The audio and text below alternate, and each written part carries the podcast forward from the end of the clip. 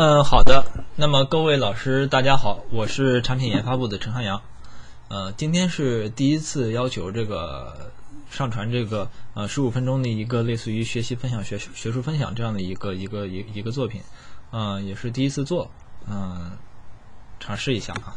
今天给大家讲什么呢？跟今天给大家讲一个，就是我之前学到的一个有关于学习的四个境界的这么一个小知识点。它是诸多学习方法论当中的其中一个，我觉得是非常有意思，而且是非常有意义的一个，怎么说？可以说是一个心法吧。啊，我们我们来看一下啊。先给大家出一个题，这是一个小学的语文题，就是一个组词。我说后面这个字呢是书，前面让你填一个字，让它组，然后给组一个词。这个词呢还必须是一个动宾结构，就是说前面这个词呢它得是个动词。大家可以考虑一下啊，对，它这可以是什么一个词？什么书？什么书？啊，可以考虑一下。那当然，这个答案它就不是唯一的了，它肯定有好多种方法了。比如说，你看，看书、读书、背书、念书，哎，还有默书，还有诵书，啊，这都行，都行。呃，我们把这些词都给列出来之后呢，呃，你一看就好像发现，就这这几个词哈，它其中有几个词的意思是比较相近的。比如说这个读书、看书、念书。好像这意思都差不多啊，没什么区别。这三个词基本上可以混用的。那比如说，妈妈说小孩：“哎，你你你有没有好好读书啊？你有没有好好看书啊？你有没有好好念书啊？”好像这意思上都没有什么太大差别。宋书的话，它是比较这个怎么讲？呃，比较文学化的一个说法。其实它跟背是比较类似的，但是稍微有一点不一样，就是它在背，它在背的时候往往是有一种这个感情在里面，有的时候也有也有也有按照演讲稿来进行诵书的。像这个，呃，诵读啊，呃，歌颂啊，等等，啊，它可能是要带很强的感情在里头的。默书和背书呢，都是靠记忆来把这个书的内容给复述出来。呃，但是这个背啊，它当然是这个用嘴说出来啊。默呢是靠手写，但意思呢，就是其实也差不多，啊，其实也差不多。呃，跟大家讲这个呢，是为了什么呢？就是说，我们刚才看到，就是说有关于书的这个。啊，组词可以组那么多，但是呢，就我们学习来讲，一般的学习呢，我们中国的这个古人是可以是把这个学习分成四个阶段的。在现代汉语当中，这些词啊，尤尤其是个读书、看书、念书，它没有什么太大差别。但是在古汉语当中，在古代，在读书人当中，这是有比较大的区别的。他们事实上代表了学习的四个阶段啊。就比如说读书吧。我们说古汉语当中每一个字它的意义都非常精确。我们说读书当中用到的这个字“读”这个字，那什么是“读”呢？就句读知不知，或知不解，或是焉，或否焉。这是那个韩愈的《诗说》里面的一句话。句读啊，这个“读”跟这个“读”它其实就是一个字啊。呃，什么意思呢？就是说古代写汉语。写文章，大家都知道那个文言文啊。就如果要是大家去一些景区看一些古代的那些碑文的话，你会发现它是没有标点符号的，啊，古代的文章是不带标点符号的，它从头到尾不不带一个标点符号。那你想要读懂这篇文章的话，你最基本的你要接受一个文化上的一个训练，你得知道哪几个字合在一块是一个句子，你知你得知道怎么给这个文章断句，啊，有的时候这个古书上。呃，进行批注的时候，可能会有有有有人进行批注的话，就会标上这个圆圈或者是逗号，它会加上逗号。但是事实上呢，呃，在正式写的时候，它都是不它都是不加的。所以句逗这个东西，它就是很明显的一个含义，就是你得明白这篇文章它说的是什么。每一个字你可能识得了，但是这些字合在一起是什么意思？这篇文章你要如何给它断句？这个东西，它就是考你这个句逗的能力，啊，所以韩愈的这篇文章意思就是说，呃，当一个人在读书的时候，他有的时候读不懂，有的时候有困惑，啊，有些人呢就找老师，有些人就不找老师，有些人就去询问，有些人就不去询问，啊，是这个意思。与此类似的呢，有另外一个词，汉语当中有一个词叫解读。咱考虑一下，如果要说读书、看书、念书都是一个意思的话，那为什么是解读而不是解看、解念呢？啊，一个道理，因为就是说解读是什么意思？比如说中央有中央有一个政策文件下来了，我们来解读一下，或者说是这个某某领导开会的时候说了一段话，我们来解读一下。它都不是用一个白话的一个形式来说出来的，它都是呃一一一套这个官样文章，或者说是比如说说官话。呃，比如说，嗯，这个领导在会上说，我们要啊紧抓这个安全生产意识。那他说这个话，有可能他确实就是说这个紧抓安全生产意识。但是如果要是最近刚刚出了一个什么事故的话，那么这句话说出来很可能意思就是说在批评人了。他没有直接的批评人，但是用这种方式是批评人。所以我们说这叫解读他的这个话。那为什么这个地方要用解读呢？因为“读”这个字，它就很明显的就是有一个。呃，在汉语当中，其实是有一个很明显的意思，就是说你得能明白这个东西它写的说的是什么意思。所以，了解一篇文章它是什么意思，这个阶段它叫读。你能读的话，就证明你不至于是个文盲啊。这个文章写出来了，你不至于说你看了跟没看一样啊。所以这个是读第一个阶段。为什么是读书呢？因为读意味着你把它里面的意思给了解了。那么接下来是第二个阶段，啊，就是背书。什么叫背呢？其实背书就是说我通过印象来把一个书中的内容我给它重复出来。为什么这个动词是背呢？呃，因为其实很形象啊，就是说我把书拿手里，然后放在背后，我不去看它了，然后我还能知道这个书里面写的是什么。那当然这个就是背了。呃，有关于背书，为什么说它是接下来的第二个阶段呢？因为背书也很重要。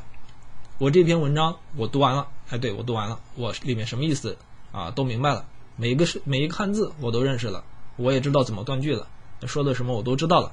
但是呢，第二天我就没看，第三天我就忘光了。那么这样的这样的一个读书的话，那其实，比如说我们是为了学习而读，而不是为了消遣而读的话，那么我们读跟没读是没什么太大区别的。我们考虑一下，就是我们小学的时候、中学的时候，其实，呃，读了很多书啊，语文书上读了很多书。有些呢要求背诵，有些呢没要求，没有要求背诵。那是不是要求背诵的那些部分，对我们产生的影响就更大呀？就好比说《滕滕王阁序》这一篇文章，有些地方是有些地方是要求全文背诵的，我们那我我那个地方是没有要求全文背诵。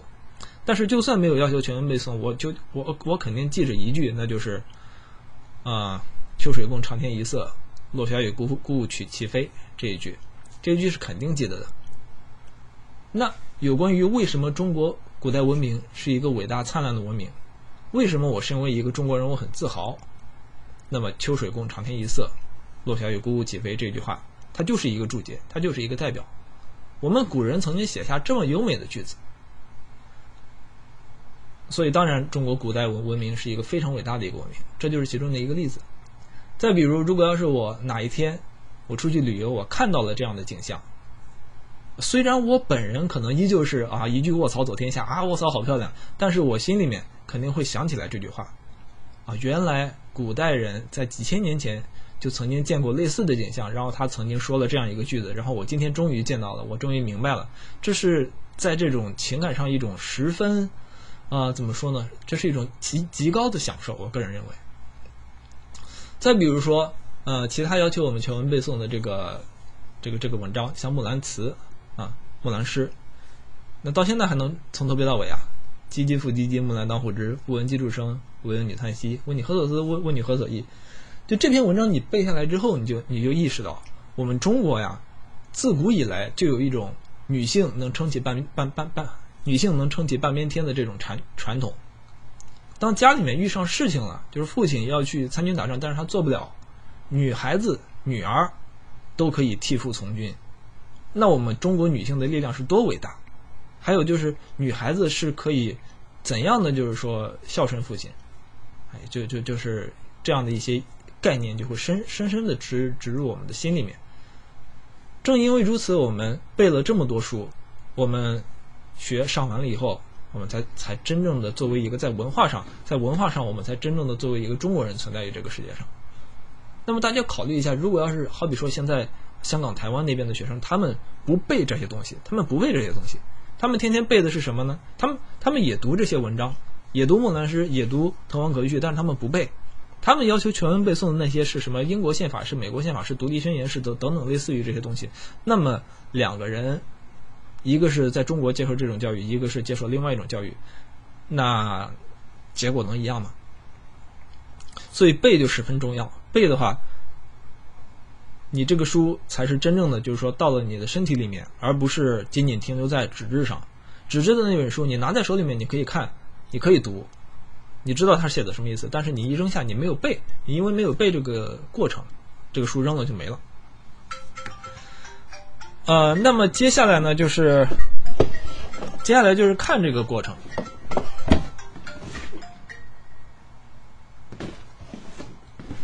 不好意思啊，呃，那接下来呢，第三个阶段就是看这个过程。我们说看书是什么意思？为什么要用“看”这个词？来考虑一下“看”这个词，它是用在什么地方？比如说看电影、看球赛啊、看笑话。看呢，对应的英语那个词里面大概叫 “watch”，就是说这个东西你你如果要是去看某样东西的话，那么这个东西它肯定是动着的啊，它大概不是一个静止的东西。呃。看书，另外的一个比较有同义词的一个说法叫观啊，观和看基本上是一个意思。那么我们在《三国演义》里面就是有一个经典的一个人物的一个刻画，就是说关云长啊，他有他夜观春秋，当时他过五过五关斩六将的时候啊，他过了他他到了其中的一个关，然后当时的那个关的将领呢就想在夜里面谋害他，然后这个将领手下有一个小兵呢，就听说关云长气度不凡。然后就去偷看他，然后看见这个关羽在夜观春秋啊，然后就给这个，然后就深深的被折服，然后给关羽这个通风报信吧，啊，那么为什么这个地方说不叫关关羽关云长夜读春秋或者夜背春秋或者夜念春秋，而叫夜观春秋呢？为什么要用看这种明明是看一种啊动态的东西才用看，而书我们用看这个动词来去描述它呢？啊，与此类似的这个朱熹，他有一个啊一首诗叫《观书有感》。你为什么叫观书？为什么叫看书？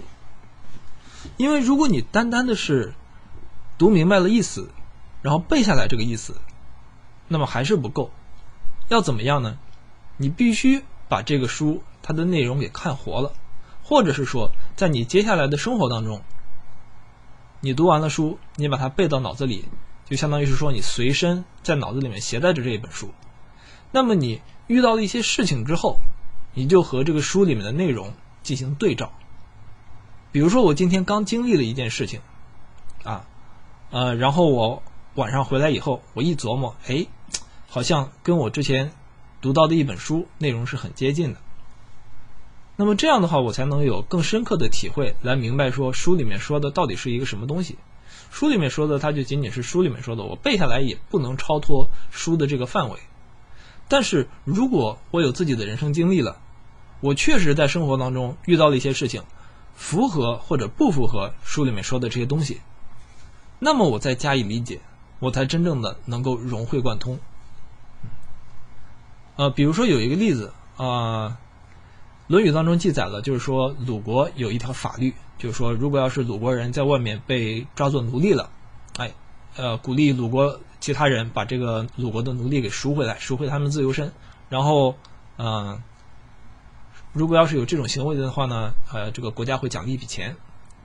然后孔子就对此做评价呢，就是说有些人他们把奴隶赎回来了啊，但是呢拒绝去接受这笔奖励，这种行为事实上就是把这个道德标准给抬高了，事实上是不利于进一步的去鼓励这种赎回奴隶的行为的。好，那我那我们书上。读了这篇文，读了这个故事，也给背下来了。但是我们不知道这个事情它到底是不是真的，到底是不是靠谱。那么于是呢，我们可能接下来就在现实生活当中，哎，就遇到一些事情。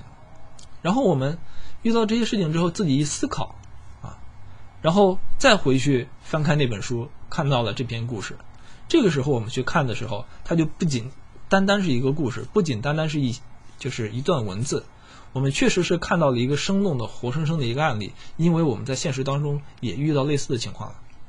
我们必须有这一步进一步的研读、啊揣摩、体会这样的一个过程，才能叫看书啊。这是看书的这一个意思，就是说进行体会啊。那最那到了最后，就叫什么叫念书呢？念书就是念念不忘。我已经经历了读书。背书和看书这三个过程，那接下来毫无疑问的，我要让这个故事，我要我要让这个知识，我看的这个知识，深深的融入到我的生命当中，让它来指导我接下来的工作和生活。比如说，那我已经知道了啊，孔子讲的那个讲的那个分析，孔子在鲁国就是赎赎奴隶的那个故事，我已经知道了。然后我在生活当中呢，也见到了类似的案例，也确切的明白了。那么好，接下来或小，比如说在家庭里面，我如何教育我的孩子呀？或大，我在一个组织里面，我制定一项政策。那么在这个过程当中，我就会念念不忘的想起来我曾经读过的这个故事。我后来对他的一个感悟，然后呢，我就是把这个故事里面的道理运用到我的生活当中，从而啊，让我这个做事情呢，就显得是真正的一个接受过教育的人能够干出来的事情，而不是说啊，什么也没有看过，然后也没有自己的想法，然后就拍脑袋进行决定，结果导致历史上别人早就总结起来的事情，早就写在书里面的这些经验，哎，我这个错误我又犯一次，这就很不明智啊。所以念书这个过程。做完了之后，才能说真正的使人，啊，在境界上得到了一个提高，啊，单靠读书，你明白什么意思？单靠背书，你把这个意思背下来记住了；单靠看书，哦，我确切确切的明白了，确切的体验到了，这都还不够，还得念念不忘，才能真的是把这个知识给融会贯通了。呃，那我们来举个举几个例子来说明这个过程啊，呃，比如说在英语学习当中。它这个是可以分成读背看念四个过程的。比如说，啊，上课老师给你发一个发一个发一个什么呢？发一个课本，然后上面有很多这个例句，有很多这个知识点。老师肯定会怎么样？肯定会先带着你读，对吧？就比如说有一些生词，生词是不是一定要先先记住？然后接下来今天讲什么呢？哦，讲名词性从句，讲主语从句。那完了，主语从句这个结构我从来没有见到过，我看不懂这个句子。怎么办呢？那老师是不是要先从读开始给你讲起？你读完了以后，你才能明白哦，这个句子它原来是讲的是什么？啊，这个主语从句它跟它的原来的这个主语是一个什么样的关系？啊，我明白了，读会了，这是读，对吗？读完了以后，那是不是至少说，咱要背几个例句，或者是一字不差的给它背下来？或者说呢，我通过大量的阅读，我找到了这些例句当中的一些这个。呃，一些共性，然后有一种感觉，有一种所谓的语感，啊，知道哪种哪种情况是对的，有哪种情况是错的，我得记住了，不然的话，我光是这个句子写在这个文章上面，我能看得懂，这还不够，我还得记下来，对吗？那我给它记下来，然后呢，我脱离了我的课本，啊，我去看一个其他的文章的时候，我在这个地方，哎，遇到了一个我从来没有见到过的主语从句。那我这个时候，我能不能明白？我是不是就得把我背下来的那些知识点和我新看到的这个句子进行对照啊？那这个句子它的结构是什么样的？它是一个什么意思的？我得反复的进行去看，啊，去看了以后，哦，确实我之前对于主语从句这个知识点的掌握是对的，啊，我确实啊能够看懂我以前没有看懂看到过的这个主语从从句的这个这个这个这个这个句子。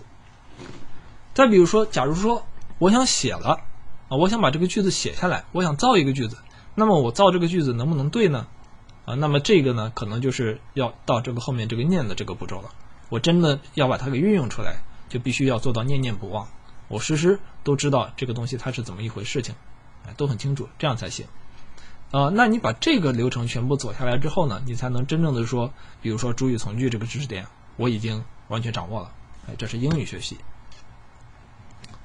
再比如说数学学习，我们上学的时候都曾都曾经就是啊遇到过这样的同学，或者是老师说我们啊，就说你们你们一定要怎么怎么样，要不然的话你们就是啊一看就会，但是呢一做就错，这为什么呢？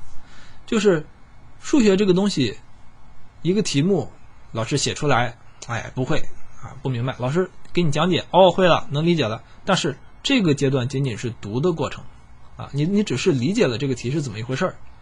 你甚至说这个例题怎么解，你都未必记得住了。你只是老老师写了，你能看懂。同样的题让你去解，这都还不一定能解得对。这就是背的这个阶段，你都还没有达到的。那更何况说，先给你一道类似的题，你你你没有经过后面看和念这个这个这个过程，你怎么可能说会做呢？所以一看就会，一做就错。真正要学习要怎么样呢？你不光是要能理解例题是什么意思，你要能够自己去做例题，能够做出来，你还要再去做其他的题，对吗？你还要融会贯通。你拿着例题里面体现的那种解题方法，你去啊不断的和新的这些题进行对照、进行感悟、进行思考，你才能呃把这个题真正的了解透了。然后呢，最后你要做到能够念念不忘，能够把这个其他的题都能够做出来，这样的话才算是把数学给学习好了。哎，更进一步的话，可能我这个数学，我这道题我会解了之后，我未来有可能利用同样的思想去解决什么更复杂的事情。哎，比如说啊，解析几何，啊，那么就运用到一个用这个数学抽象的模模型的这种思想去，呃，利用一个抽象的数学描述去解决一个实际当中的一个几何问题这样的一个思想。哎，那么也许我以后在实际工作当中。我也许可能在什么地方，我就想起来啊，我原来是学过这个的啊，有过这个思想。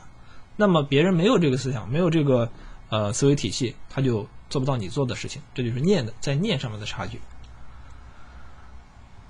那最后就比如说我们这个金融这个金融专业的学习，其实也是一样的。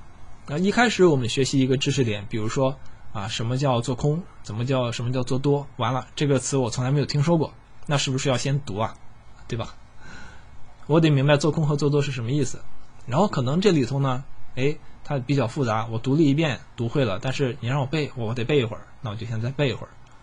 那么好，呃，接下来，呃，做空做多，那如果我要是自己去买股票的话呢，啊，我怎么样做多，怎么样做空，或者说零八年的时候，哎，不是有一个大空头那个电影吗？那个电影我能看得懂吗？它里面是什么意思？什么叫做空？这里这呢都是看的一个问题。那到最后，你这些东西你都能看明白了啊，都已经时时刻刻的都啊融会贯通好多遍了。那接下来，在你实际的这个工作生活当中，比如说我突然意识到，哎，接下来可能我有一个做空股票或者做多股票的机会，那那是不是这个我们这个增长财富的这个啊途径就比其他人要多得多呀？啊，那那么那那么这就是在金融领域我们进行一个学习，也是必然会经历过这四个步骤的。啊，那么这四个步骤呢，实际上都就是对于任何一种学习的话，它都是经历这么一个学习的一个过程，它都是一个方法论。那么它有什么用呢？首先呢，第一个就是指导自己的学习，对吧？我必须要意识到我是到了哪个阶段了，我不能说我读完了以后我就认为我会了。